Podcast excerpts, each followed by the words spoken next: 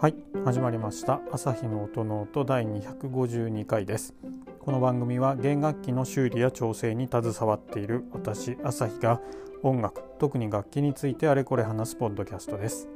楽器本体のことから弦などのアクセサリーそして音ノートに関して思うがままに語っていきます。はいということで今日も始めていきたいと思います。今日はですね、えー、ナットと呼ばれる部品パーツについてのお話をしてみようかなと思っています。まずナットっていうのは何かどこにあるのかっていうところをあのお話早速していこうかなと思うんですけれどもナットはですね、えー、バイオリンとか、まあ、チェロビオラ想像してもらってネックがありますよね。でネックの先っちょにあのペグとぐるぐるってこう渦巻き状のスクロールがあると思うんですけどでそのなんだネックの上には指板というあの黒い板が貼ってあると思います。で指板とそのペグがあるヘッド部分の間にちょっとした5ミリぐらいですかねの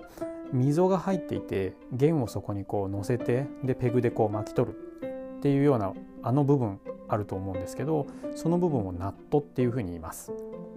あとは上ナットとか言ったりもするんですけどそこの、えー、部分になります。で今日はチェロのナットの話をしようと思うんですけどというのがですね、えーと、チェロの今ナットの交換をしていてでそれであそういえばこれ話してみようかなっていうふうに思ったというのがまあ経緯としてあります。えーとですね、チェロの、まあ、その前にでナットっていうその部分なんですけどそこもまあ黒い黒炭っていう木が使われていることがほとんどですね。で、えー、ナットがですね交換を今してるんですけどなんで交換するかっていうと溝がですね深くなってしまって、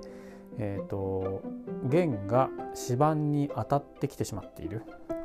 どういうことかっていうとまあ説明しづらいけど、えーと溝がこう入ってるわけですよね4本でこう調弦をしたりとか、まあ、弦を張り替えたりする時とかでこう弦をペグで巻き取っていくと弦がですねその溝の中をこうスルスルスルっとこう走っていくわけですよね動いていくと。そうするとまあ多かれ少なかれだんだんだんだんそれがまあ弦がノコギリみたいな形で溝をどんどん深くしていってしまうんですよ。ですので、えー、深くなりすぎると本当だったら指板の上で浮いてないといけない弦が指板に当たってしまうと溝が深くなって。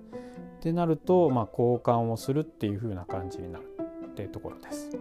たまにですね、えーと、私もやりますけどもし、えーと、納豆をですねかさ上げって言って少し敷物を引いて、えー、高くしてあげるっていう方法をしたりとかもするんですけど、まあ、今回は交換をするっていうことになりました。え交換するってか結構すごい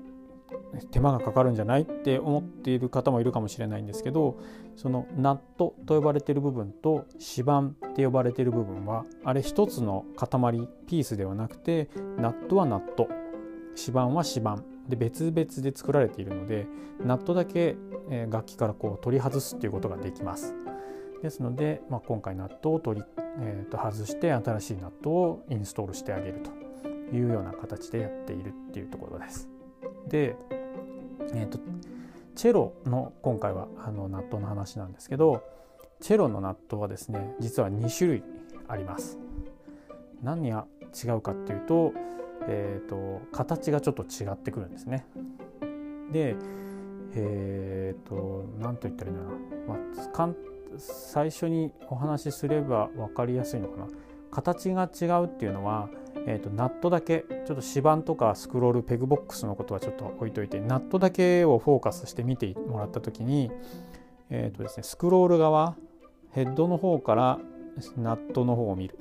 のでスクロール側からスクロールペグボックスナット指板っていう風な感じでこう順繰りに見えてると思うんですけど、えーとヘッドの先っぽの方から見た時に大体バイオリンとかビオラの場合はまあ大体かまぼこみたいな形をしてるはずなんですよ。かまぼこをこう切ったような形っていうんですかね、まあ、トンネルっていうかこう半円みたいな感じになってるはずなんですけどチェロの場合はそういうふうに半円になっているものとえっ、ー、とですねうんとハットって言ったらいいんですかね英語で言うと。キャップだとあのー、なんだえっ、ー、と最近ね語単語が出てこなくなってしまいましてえっ、とベースボールじゃなくて野球選手がかぶってるあのつば付きの帽子ってあるじゃないですか。ああいうのキャップじゃないですか。じゃなくて何でしょうね。英国貴族とかまあそういう人たちがかぶっている。シルクハットみたいな形を思い浮かべていただきたいんですけどあれちょっと断面にしてもらうとつばが左側からこう来てで帽子でかぶる部分があって今度右側にもつばができる帽子のシャーロック・ホームズの前と後ろのあのなんか帽子もあるじゃないですか。ああいう感じ、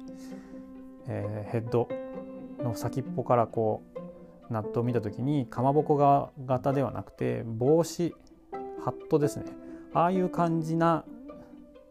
フォルムをしたナットっていうのも、えーと、チェロの場合はあります。ですので、えーと、それの違いをちょっと今日話をしてみようと思っていると。でもともと今回その溝が深くなって指板に弦が当たってしまうようになったナットは本当かまぼこ型のやつでした。でやっぱり、えーと今回変える変えて新しいのにする時は今度はハットっていうか帽子っぽい形の、えー、ナットにするようにちょっと、えー、変更を仕様を変えています。これ僕名前が両方ともあるのかどうか僕はちょっと知らないです。T ナットとかっていうのかな？でもちょっとわかんないんですけど、えー、そうですね。なのでもし知ってる方がいたら教えてください。なので、まあ、かまぼこ型から帽子っぽいような形に変えていますで僕は帽子っぽいような形をした納豆が好きなんですけどこれってすごい加工する木材加工するのはすごい手間がかかるんですよね。っていうのはかまぼこ型っていうのは、まあ、簡単に言うと四角い四角い棒を上をこう滑らかに丸くすれば完成じゃないですか。でも帽子みたいな形でこうせり上がって指板の上をこうきれいにふわーっとちょっと楕円になってまたキュッと切れ込んで要は帽子みたいな形にするっていうのはちょっとひと手間加わるんですよね。でも見た目はかっこいいんで ただそれだけの理由ではあるんですけど私はそちらの方にしてさせてもらいました。なのでかまぼこ型のナットになっている場合はもしかしたら入門機とか、えー、では手間が少ないのでそれだけコストを下げられるんですよね。そこで時間を取られないんで。ですのでまあ全部が全部そういうわけではないんですけどかまぼこ型っぽいようなあのバイオリンとかビオラで見られるようなあのナットがついているチェロをお持ちの方はそこでコストダウンがされている楽器なのかもしれないです。一概にそうですとは言えないんですけどやっぱりそういうふうに加工をする時間とか手間がかかると見た目もちょっとかっこいいんですよねやっぱり。うん、ですのでまあそれに今回変えてるんですけどそんな形ではい何でしょうねなんでそんな形になってるかっていうとなんでそんな形に？えーと、バイオリンとチェロのそのナットの部分が決定的に違うのはバイオリンとかまあビオラ8割型のビオラって言った方がいいかな？ビオラの8割ぐらいは、えーと指板とナットの太さが一緒なんですよ。えーと、指板側から楽器を正面に持って指板側からこうバイオリンの、えーと、指板ナットを見た時に指板がこうヒューって駒の方からフーってスクロールの方に伸びていってで最後のところにエンド部分にナットがちょこってあるんですけどそこの幅は同じなんですね基本は。でもチェロの場合はペグボックスって言ってそのペグがある部分ですねあれが指板よりも太くなってるんですよ。なので、えー、指板からこうまた正面に チェロを見て駒の方から指板をずーっといくとナットのナットだけポコって幅が広くなって、まあ、でペグボックスもそれと同じ幅でくっついてるっていうことがほぼほとんどですねなはずです。ですのでナットもなんだろうなそのかまぼこ型みたいな形にするよりも帽子みたいにちょっと形を変えてあげた方がかっこいいく見えるんですよ。えーと、かまぼこ型にしてしまうとその広がったペグボックスと同じ幅のところでこうかまぼこ型になるんですけどそうするとなんかさっきティーナットって言ったんですけどティーナッツって本当 T の形にしてるように見えちゃうんですよね。で帽子みたいなこう形にすると見た目はまあ T なんですけど、えー、と指板チェロの指板の幅とナットの幅が同じような感じにはなっていてでも下の方にこう裾野が広がってペグボックスと同じ幅に広がっているので見た感じの収まりなんだろうな、うん、それがちょっとまあかっこいいっていうか、まあ、落ち着いて見えるっていうんですかね。うん、ですのです。あのチェロの場合はそういう風なナットにしてあるものもの方が多いのかな。半々ぐらいなのかな。でもうちに来るチェロはほとんどそういう帽子型のナットがほとんどなので10本あったら9本ぐらいそれで残りの1本ぐらいがもしかしたらかまぼこ型のナットなのかもしれないですけどそんな形であのチェロだけ少しナットの形状がいろいろ2種類あって見てると楽しいと思います。ですね。でビオラの場合もだいたいバイオリンとほとんど同じなんでそういうふうに指板とナットの幅っていうのは基本は同じで作られてるんで、まあ、かまぼこ型のナットしかほとんど、まあ、存在はしないんですけどビオラもペグボックスとスクロールのところをですねチェロみたいな感じで作ってるビオラっていうのもあるんですよ。これは結構多いと思うんですよね。でも8割10本あったら2本ぐらいですかね。はそういう風なティーナットっていうのかなそういう感じの、えー、構造で作られてるビオラっていうのもあってそういうビオラに関してはやっぱりナットの部分も、えー、チェロと同じように2種類、あのー、形状があって大体そういう手の込んでるやつはかまぼこ型ではなくて先ほど言った帽子みたいな形で、えちょっとせり上がりつつみたいな感じになのナットになってることが多いと思うんですけどそんなところで、えー、少し皆さんもしチェロを弾かれてるよとかですね。私バイオリンしか弾いてないからチェロのナットってどんな感じなのか見てみたいっていう人がいれば少し画像検索とかしてですね。あとは持ってるチェロを弾いてる方は自分のチェロを見てあ本当だ確かになんか形が違うとか。本当だ指板とペグボックスの幅がバイオリンとかとは違うんだっていうことを確認っていうかね見てもらって違いに気づいてもらえるとより楽器のことをなんだろうな。楽しくっていうか興味深く見られるようになっていくのではないかなと思います。そんな感じで今チェロの、えー、ナットの交換をしていると。かまぼこ型から帽子っぽい形の、えー、ナットに交換してるっていうのをやっています。多分明日ぐらいにはもう完成してあのお客様のもとにお返しできるかなと思いますのでなかなかねこのナットって本当に重要なパーツでうんすごい単純なんですよね。ただナットの形作って溝を4本入れてっていうだけなのでただそれがいい加減だと例えばバイオリンでいうとアーセンとか、えー、チェロで言ってもアーセンか。ビオラの場合はデーセンとかですかね。あの辺すぐこうほつれてきちゃったりとかするんですよ。弦がそのナットの付近で切れる場合は多分ナットの溝が深くなってるとかあの歪んでしまってる傷んでしまってるっていうことが多いのでもしねあの切れちゃった場合はお店で納豆どうですか大丈夫ですかね切れちゃうんですけど弦がっていうふうに聞いてもらうと多分面倒くさく面倒くさがらないお店とか工房であればあこれやっぱ交換した方がいいですねって言ってくれると思いますそんなところでああ多分大丈夫ですよ。弦変えれば治りますとかっていう場合もあるかもしれないですけどですね。なかなかシビアなパーツです。でほんとシンプルな場所なので騙しが効かないっていうかすごい、うん、すごい緊張するやつですねこれは。うん、毛替えとかよりも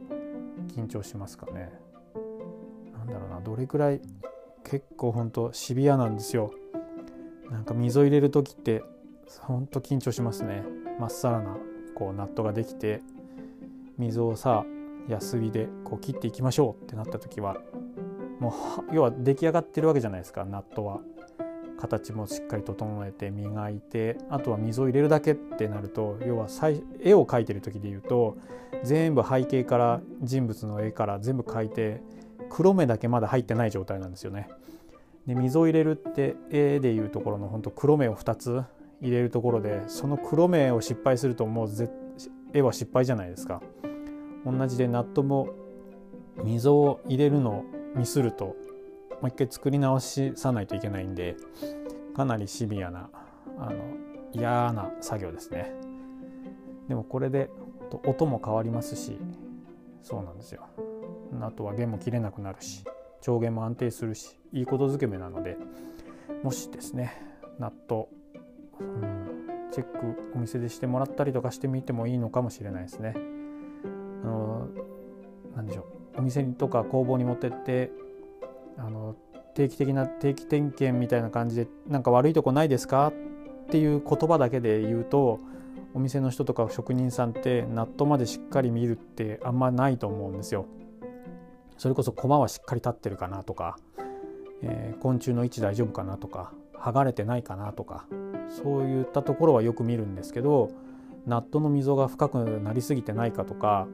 あとはナットの溝が傷んでないかとかですね。そういったところまでしっかり見るっていうのはなかなかしてくれないっていうか、うん、なのでもし気になる方は持って行った時に「ナットも」っていう風なあの一言を添えて点検をしてもらえるといいかもしれないですね。はい、そんなところで今日は、えー、チェロの上ナットナットの部分についてのお話をしてみました。番組を気に入っていただけた方はこのポッドキャストのフォローやチャンネル登録をどうぞよろしくお願いします。ツイッターとですねインスタグラムも朝日の音ノートでやってますのでもしよかったらそちらもフォローしていろいろコメントとかいただけると嬉しいです。で最後なんですけど、えーと、メールお便りも、まあ、実は募集をしております。いつも番組の概要欄には書いてるんですけど、えーと、朝日 .soundnote.gmail.com ちょっと長いですけど朝日 .soundnote.gmail.com こちらにお便りいただけますればこちらも読ませていただきますし、まあ、いつかお便り会やってみようかなとも思っておりますのでもしあれば送っていただければと思います。それではまた次回の配信でお会いしましょう。ありがとうございました。さようなら。